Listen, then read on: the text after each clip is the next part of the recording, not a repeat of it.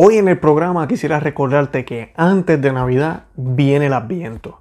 ¿Qué no hacer durante la época de Adviento?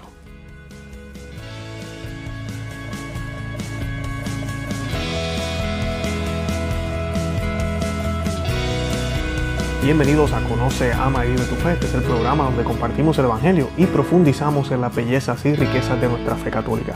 Les habla su amigo y hermano Luis Román y quisiera recordarles que no podemos amar lo que no conocemos y que solo vivimos lo que amamos. Hoy en el programa vamos a estar hablando de Adviento. ¿Qué debemos hacer en Adviento y qué no debemos hacer en Adviento como cristianos católicos que somos? Como sabemos en el mercado allá afuera, ya la Navidad comenzó desde el Día de Acción de Gracia aquí en los Estados Unidos, de finales de noviembre. Y lamentablemente en el mundo entero, muchas personas ya están celebrando la Navidad. Eh, y para nosotros los cristianos un reto, porque nosotros se supone que nos preparemos para la venida del Señor. Y eso es lo que vamos a estar hablando hoy, cómo debemos prepararnos para la Navidad y no caer en el error de comenzar a celebrar la Navidad durante la época de Adviento. Para comenzar, yo quisiera que hiciéramos un Ave María a nuestra Santísima Madre, y eso lo hacemos en el nombre del Padre, del Hijo y del Espíritu Santo. Amén. Ave María, gracia plena, Dominus tecum, benedicta tui mulieribus, et benedictus frutus ventris tui, Jesús. Santa María, Mate Dei, ora pro nobis peccatoribus, nunca erora mortis nostre. Amén. En el nombre del Padre, del Hijo y del Espíritu Santo. Amén. Bueno, para comenzar, es bien importante que nosotros los católicos entendamos que hay una época que no podemos brincar o no podemos, eh, como decimos en mal español, esquipiar, no podemos sacar y es el adviento. El adviento es antes de la Navidad, es parte del año litúrgico, inclusive el año litúrgico comienza con el domingo de Adviento, con el primer domingo de Adviento. Y el Adviento comienza, es se celebra cuatro domingos antes de Navidad.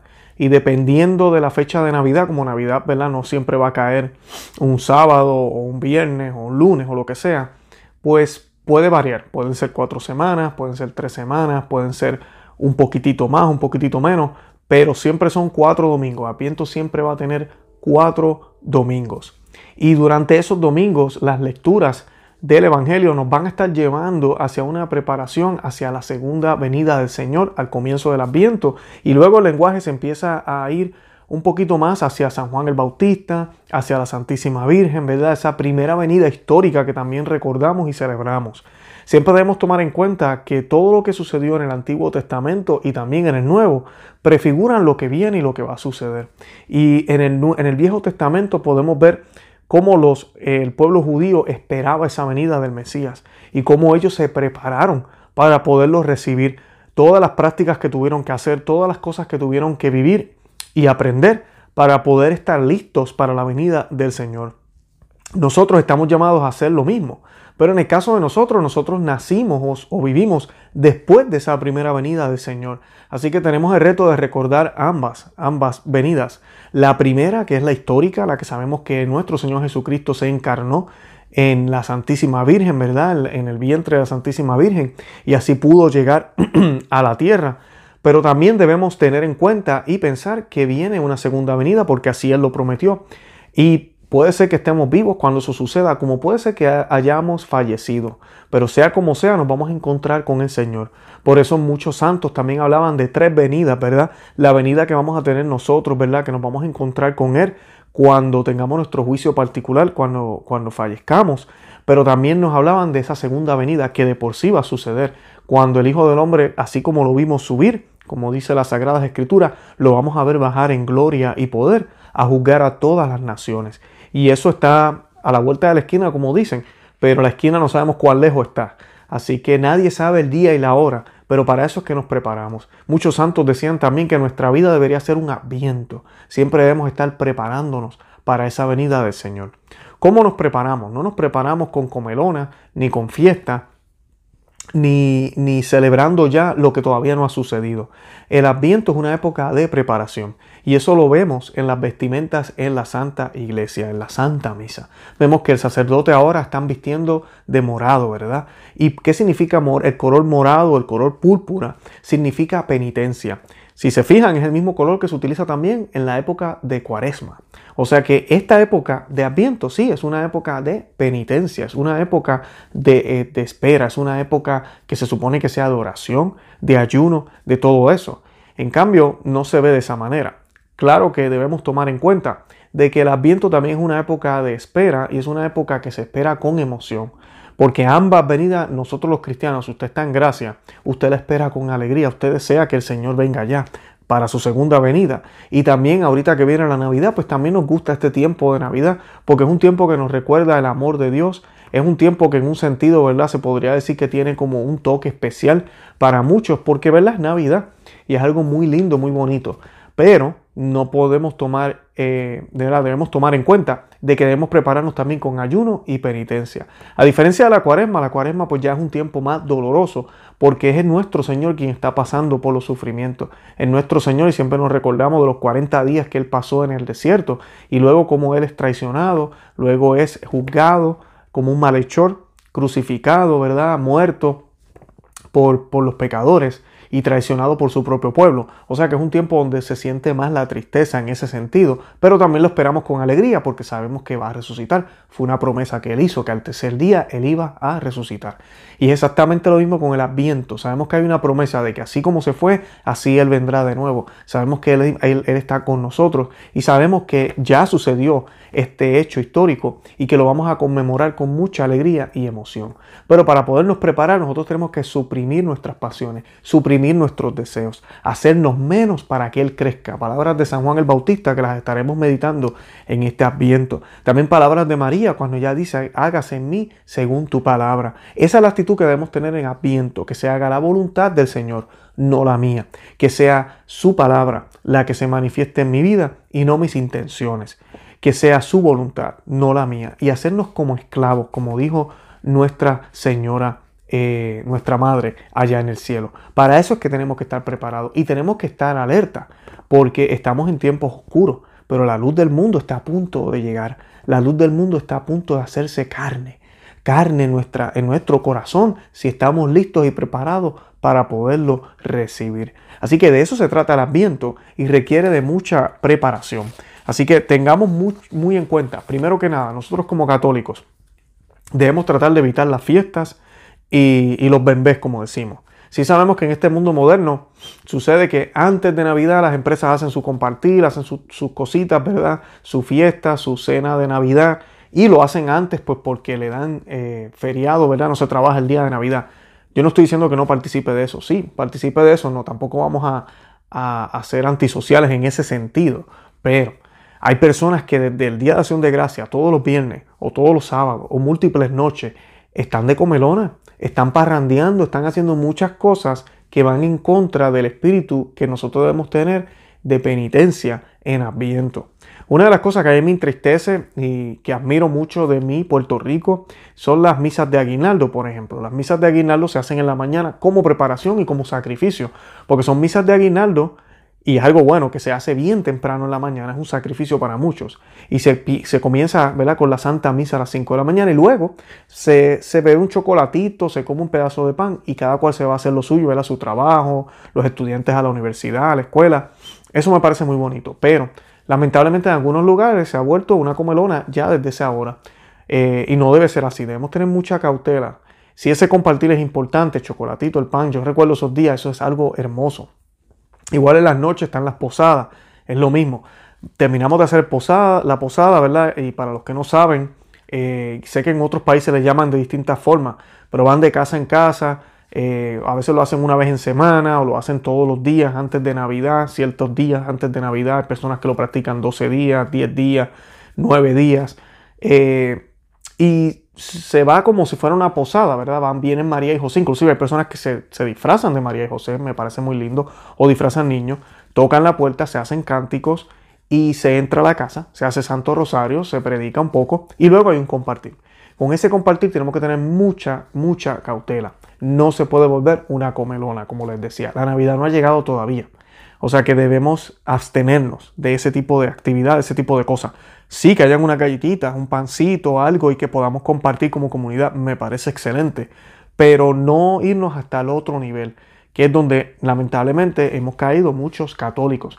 Entonces, ¿qué sucede? Cuando llega la Navidad, el sentimiento que nosotros debemos tener es un sentimiento de, de bendito sea Dios, llegó la Navidad, qué alegría, llegamos a la meta. Pero lamentablemente lo que usualmente se siente es lo contrario, es un espíritu de wow, por fin se terminó. ¿Por qué? Porque la llevamos celebrando desde noviembre. Y no debería ser así, yo no debería sentirme de esa forma. La Navidad no ha llegado hasta el 24, hasta la, hasta la noche buena. Cuando pase esa medianoche, ¡boom!, llegó la Navidad. Y ahí entonces yo comienzo a celebrar. Entonces ya después de eso es que comienzan los 12 días de Navidad, ¿verdad? Que es ese, ese espacio entre el día de Navidad y el día de Reyes. Y la iglesia inclusive nos enseña eso. Las iglesias de por sí, si usted se fija, ellos no comienzan a decorar, se supone que no, desde antes del día de Navidad, no lo hacen. Se supone que no lo hagan. A veces por logística, usted pues puede ser, si Navidad cae un martes o un miércoles, ya el domingo vea como un arbolito puesto, cositas acá, pero no van a poner luces, no van a poner mucha Pascua ni cosas, porque todo eso está guardado para el día de Navidad. Eh, y, así es que debe ser. Nosotros en la casa, ¿verdad? Las personas tendemos a veces a, decorar antes de tiempo. Yo no estoy diciendo que no lo haga, pero esto ya es algo en términos de familia, trate de abstenerse de todo. Por ejemplo, yo conozco personas que solo colocan un poco de decoración, no colocan mucho durante el adviento y mientras más se van acercando, van añadiendo. Colocan las luces más luego, colocan los adornos más luego. Entonces ya cuando llega el Navidad, pues se coloca la estrella, el niño Jesús y boom, ya estamos celebrando la Navidad. Hay personas que no colocan nada y esperan hasta el día de Nochebuena para entonces colocar la decoración como lo hace la iglesia. Eh, hay personas que sí colocan toda la decoración, pero el niñito Jesús en el pesebre no está. Eh, lo que usted piense que es mejor para su familia en ese sentido, yo no creo que sea malo, pero sí no, que no parezca que es Navidad ya, sino que debemos abstenernos de algunas cosas en el hogar. Lo ideal es eso, es una decoración muy simple durante Adviento y luego cuando llegue ya la Navidad, entonces colocamos las distintas luces, colocamos al niñito Jesús en el pesebre y tenemos que hacer que esto sea un evento grande, así sea entre nosotros en la casa nada más, que los niños, los pequeños, si tenemos todavía pequeños y inclusive nosotros los adultos sintamos que es un hecho importante y que hay algo diferente ese día. Así que eso es lo primero, no comencemos a decorar como si fuera Navidad en Adviento. No hagamos comelonas como si ya fuera Navidad. No debemos hacer eso. No debemos estar cantando ya cánticos como que ya nació el niño Jesús tampoco. Hay cánticos para la época de Adviento. Utilicemos esos. No debemos hacer esos cánticos antes de tiempo. Eh, además de eso, debemos tener mucho cuidado porque el comercio nos atrapa. Sí, vienen las costumbres de los regalos. Y sí, hay que comprarlos antes de tiempo. Usted no va a esperar el día de Navidad para irse a comprarlo. Posiblemente la tienda va a estar cerrada. Pero que no sea solo primordial. Que el adviento no se me vaya haciendo eh, investigaciones en la internet, buscando acá, buscando allá, yendo de tienda en tienda a ver qué mejores ofertas puedo conseguir. Y se me fueron las cuatro semanas en vez de ser unas semanas de oración. Y ese es mi otro punto. La oración tiene que aumentar en la época de apiento. Usted tiene que estar meditando todos los días de apiento. Yo sé que este video está saliendo un poco tarde, pero todavía yo creo que estamos más o menos a tiempo. El Evangelio de San Lucas tiene 24 capítulos. Una de las sugerencias que han dado muchos teólogos y sacerdotes todos los años lo hacen, es que en la época de Adviento leamos un capítulo diario. Eso significa que ya para la noche buena usted terminará el Evangelio de San Lucas, que es, número uno, el Evangelio mariano. Yo le llamo así, muchos teólogos le llaman de esa manera. ¿Por qué? Porque es el único que narra los eventos que le sucedieron a María. San Lucas en el primer capítulo de su Evangelio dice claramente que él entrevistó personas que vivieron estos sucesos, que vieron a Jesús, que lo escucharon. O sea que cuando vemos los relatos de la Anunciación, cuando vemos los relatos de la visitación de María a su prima Isabel, cuando vemos todo esto, no hay nadie más que pudo haberle dicho todo esto a San Lucas que no fuera nuestra Santísima Madre en persona. Así que no hay duda, y la tradición nos dice, de que la Santísima, María, la Santísima Virgen María y Lucas se sentaron juntos y Lucas le hizo preguntas. Y pues por eso yo le llamo el Evangelio Mariano. Además de esto es el Evangelio que nos relata muchas cosas que otros evangelios no relatan. Por ejemplo, el, los discípulos de Maús, que es uno de mis favoritos, es narrado solo por San Lucas. San Lucas pues trabajó muy de cerca con San Pablo, fue doctor también de la iglesia, de, a mí fue doctor médico Y, pues el evangelio de él me parece, es mi favorito y me parece un evangelio que vale la pena leer y rescatar. Cuando usted llegue al día de Nochebuena, y usted no solamente habrá leído todos los relatos del nacimiento, de la anunciación, de todo esto que celebramos en esta época de Adviento, sino que también habrá leído ya la vida del Señor. Y pues, va a estar listo para recibirlo. Recuerden que para nosotros el Adviento es mucho más importante la segunda venida. No estoy diciendo que la primera no lo es, tenemos que recordar esto, porque si no hubiese sido por esa primera, no estuviéramos esperando la segunda. Pero para nosotros debemos prepararnos para esa segunda, porque no sabemos cuándo va a ser y que ojalá el adviento sea un adviento de por vida, no solo de una época. Así que ahí tienen un poquito de lo que debemos hacer y de lo que no debemos hacer. La palabra adviento que le quería compartir viene del latín eh, ad, la, primera parte ad, que significa veniré, ¿ok? O viene. Y la palabra eh, veniré, adviento, ¿verdad?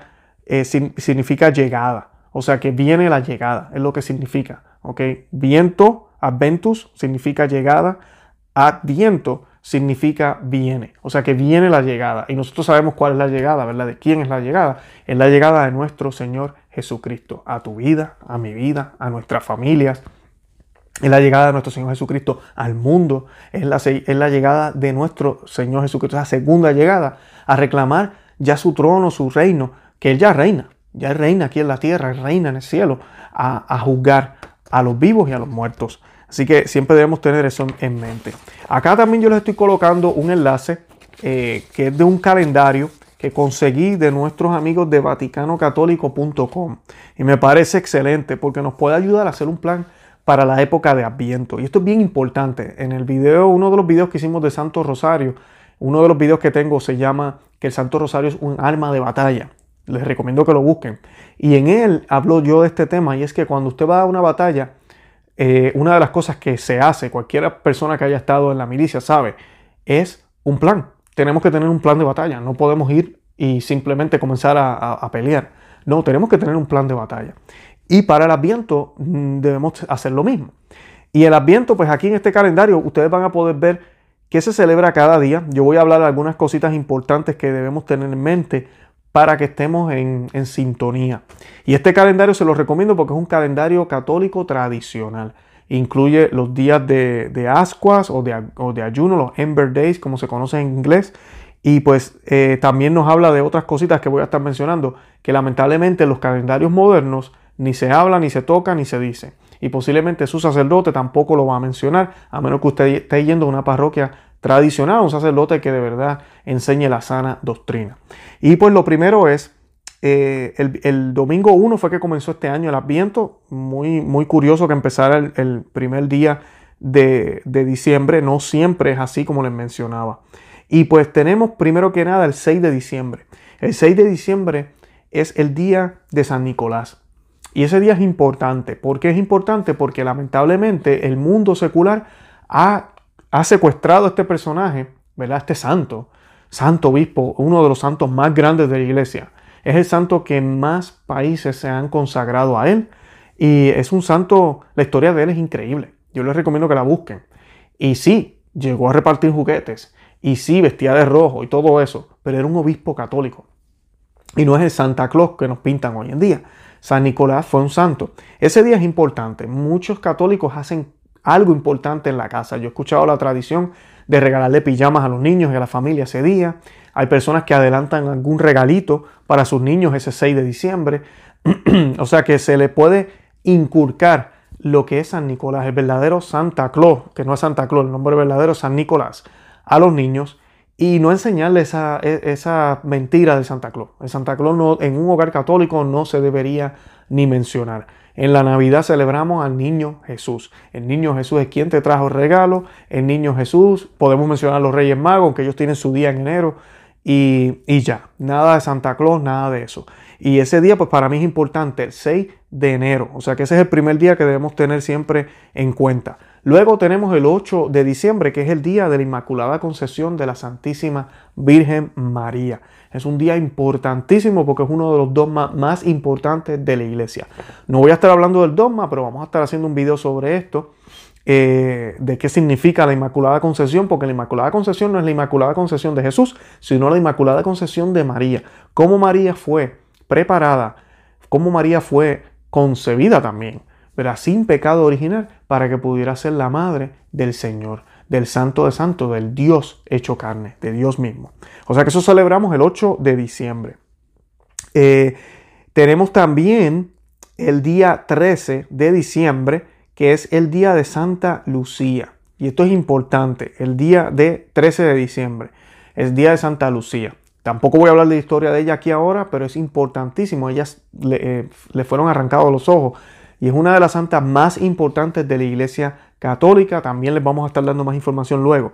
Pero ¿por qué les digo que es importante? Porque después del 13 de diciembre, la costumbre o la tradición nos dice que el miércoles, el viernes y el sábado después de la fiesta de Santa Lucía son días de ayuno. ¿Ok?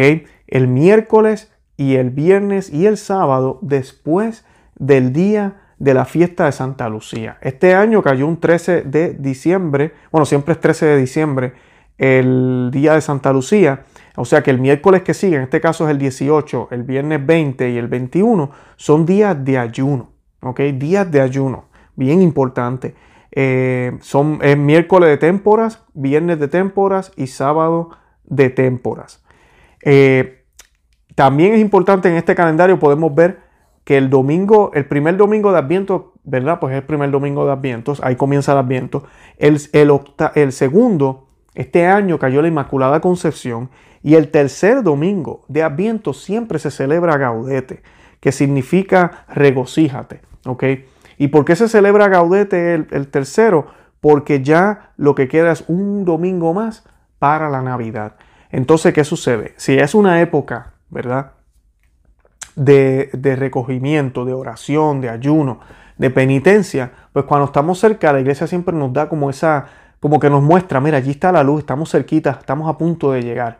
Mira la meta ya, estamos a punto de llegar, regocíjate, ánimo, que has llegado hasta acá, no hemos llegado todavía, pero estamos cerca. Y ese día se utiliza el color rosado, ¿ok? Para dar un poco de, simbolismo a ese día que estamos acercándonos.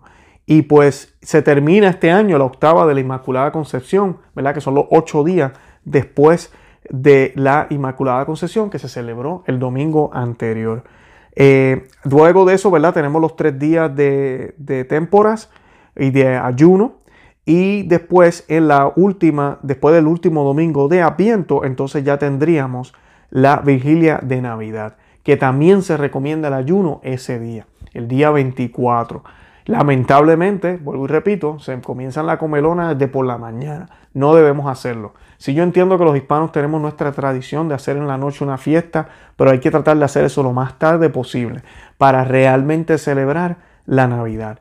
Yo les recomiendo a los que son católicos que lo primero que debemos hacer es asistir a la Santa Misa el 24 y celebrar la Navidad como debe ser. Y eso pues básicamente nos va preparando para el Adviento, nos va dando una idea de qué es lo que tenemos que ir haciendo. Así que una vez más les recomiendo que se mantengan siempre firmes en lo que tenemos que hacer en estos días, no estar celebrando la Navidad antes de tiempo y enfocándonos en la oración y en las cosas que debemos hacer para Adviento. Yo les recomiendo que traten de incrementar lo que normalmente usted hace. Por ejemplo, si usted no hace rosario diariamente, pero lo hace una o dos veces a la semana, trate de hacerlo todos los días. Eh, además de eso, si usted no lee la Biblia o simplemente lee un versículo o capítulo lo que sea, aumentele un poquito más. la Santa Misa, si puede ir a una misa adicional a la semana o tratar de ir a misa diaria, hágalo. Si no va a adoración eucarística, disculpen, traten de hacerlo por lo menos una vez a la semana. Y si ya lo está haciendo, bueno, vamos a aumentarle media hora más. Vamos a aumentarle un día más, si es posible, dependiendo de la parroquia donde usted se encuentre. Todo ese tipo de cosas nos va preparando para el apiento. Y les recomiendo que siempre cuando rece el rosario eh, se enfoque muchísimo cuando está haciendo los misterios gozosos. Eh, que eso fue lo que se me olvidó ahorita de San Lucas. Los misterios gozosos también son inspirados en, los, en, los, capítulos de San Lucas. Y eso pues nos mantiene un poco más unidos a lo que tenemos que hacer ahorita en la época de Adviento. Bueno, yo espero que les haya servido un poco la información. No caigamos en el error de celebrar la Navidad antes de tiempo y mantenernos siempre firmes durante el Adviento. Escríbame cualquier otra cosa o tradición que usted haga durante el Adviento que tal vez yo no mencioné para poderla mencionar tal vez en otro video. Y nada, les invito a que visiten nuestro blog o no sea Ahí tenemos más información sobre el Adviento, información escrita y también tenemos el enlace y todo lo demás de que les acabo de decir. Los acabo de colocar también en la descripción de este podcast y en la descripción del video para que puedan darle clic ahí y obtener más información. Les invito a que compartan el video, le den me gusta, se suscriban al canal y también le dejen saber a otras personas que existimos. Estamos también en todas las aplicaciones de podcast, estamos en Facebook, Instagram y Twitter, que también nos pueden seguir por ahí y compartir nuestro contenido con sus amistades y amigos. De verdad que los amo en el amor de Cristo y espero que tengan un eh, feliz adviento y que nada, que la Virgen siempre los acompañe y que ojalá estemos preparados con un corazón contrito para la venida del Señor. Santa María, ora pro nobis.